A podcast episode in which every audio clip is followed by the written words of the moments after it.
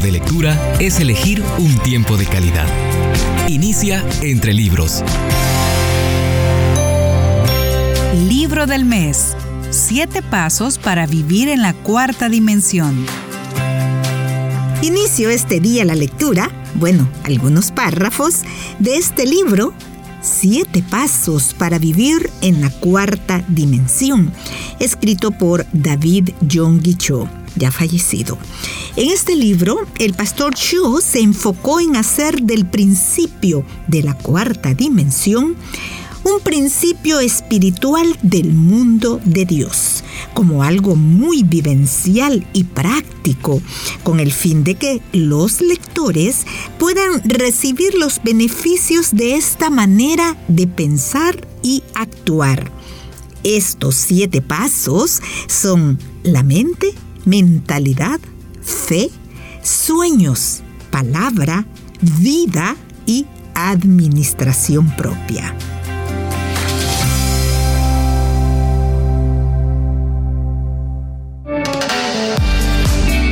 te regala un buen libro, te ha regalado un tesoro.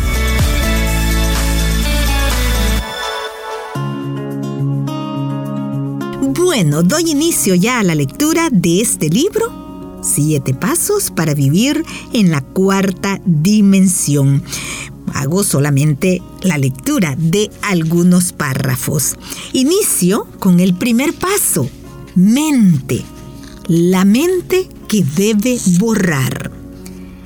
La cuarta dimensión es el mundo espiritual que Dios sojuzga. Debido a que el hombre tiene espíritu, es un ser que pertenece al mundo de la cuarta dimensión.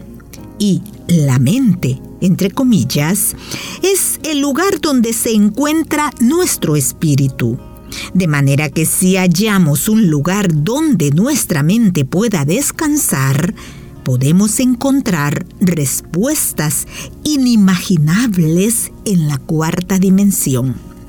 En la vida cotidiana escuchamos frases como, estoy apurado, siento que estoy en un callejón sin salida, me siento agotado, estoy ansioso.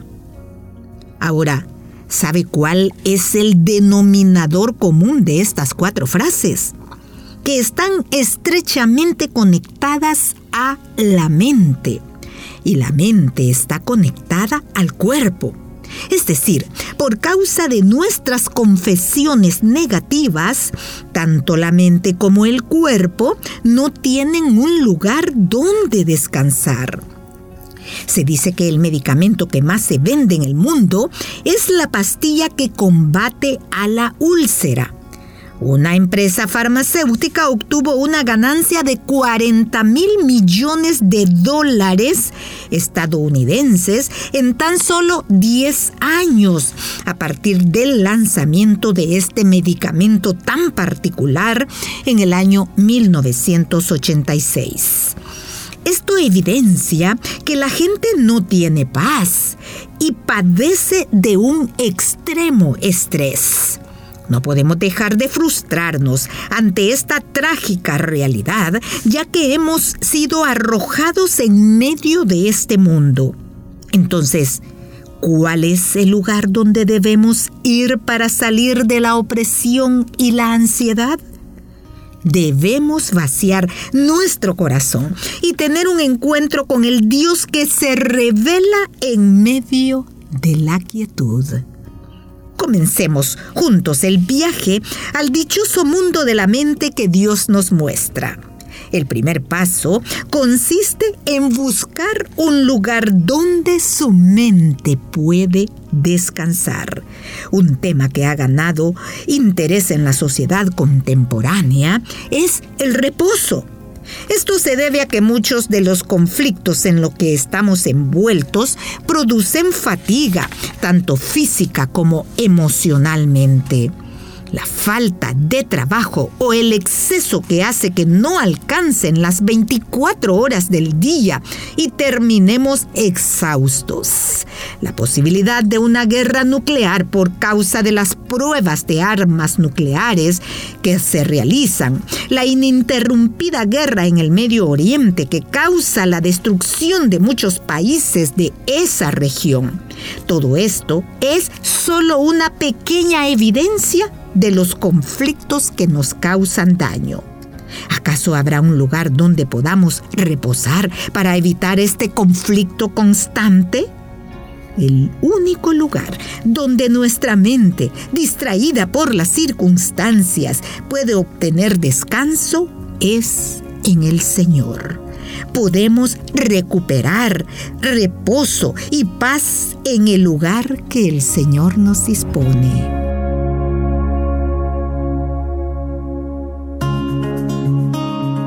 Usted escucha la lectura de este libro, Siete Pasos para Vivir en la Cuarta Dimensión. Leo un poco acerca del primer paso, mente, la mente que debe borrar. ¿Cuál es la actitud que debemos tomar entonces una vez que nos encontramos con el Señor con una mente sencilla y sincera? Los conflictos siguen latentes, por más que creamos en el Señor. Por tanto, el tercer paso consiste en renunciar al odio y al rencor y abrazar cálidamente al Señor. Pero aun cuando pensamos que lo hemos renunciado todo, existe algo más que aparece como una ráfaga y ese elemento es la opresión. En cuarto lugar, debemos deshacernos de la opresión. En el pasado, cuando ministraba en una zona muy pobre, solía predicar condenando a la gente, criticando sus errores.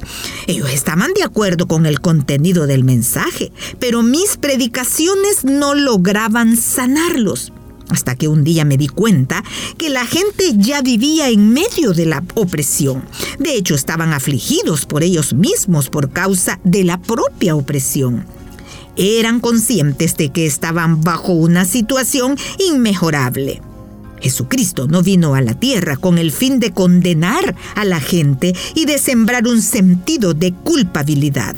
Es más, vino para que puedan tener vida y la tengan en abundancia. El último paso es deshacer el veneno del afán y la ansiedad. Aunque hayamos vaciado nuestro corazón y hayamos quitado el yugo de la opresión, no podemos dejar de frustrarnos ante una nueva situación de conflicto. Esto se debe a que el afán y la ansiedad no se apartan de nosotros. En la pared de la cárcel de Auschwitz se descubrió una frase escrita por un judío. Este era el lugar donde muchos judíos morían tras entrar a un cuarto con gas. Y dice así, aunque las nubes cubran el sol, creemos que el sol está por encima de las nubes de la misma manera, creemos que Dios está con nosotros, aunque todo sea angustia y sufrimiento. Termina la cita.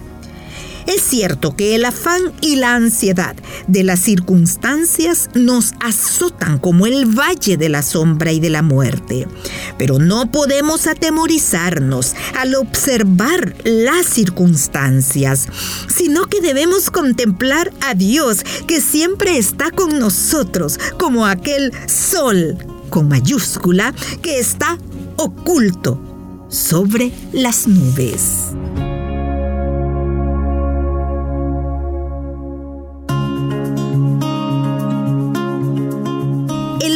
De nuestra vida podrá avanzar por causa del viento si tan solo nos acercamos al Señor con una mente sencilla y sincera. Muchísimas gracias por su atención. Hasta la próxima.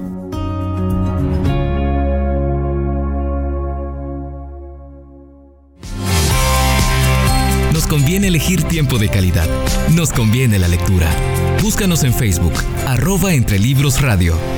Esta es una producción de CCRTV, Corporación Cristiana de Radio y Televisión.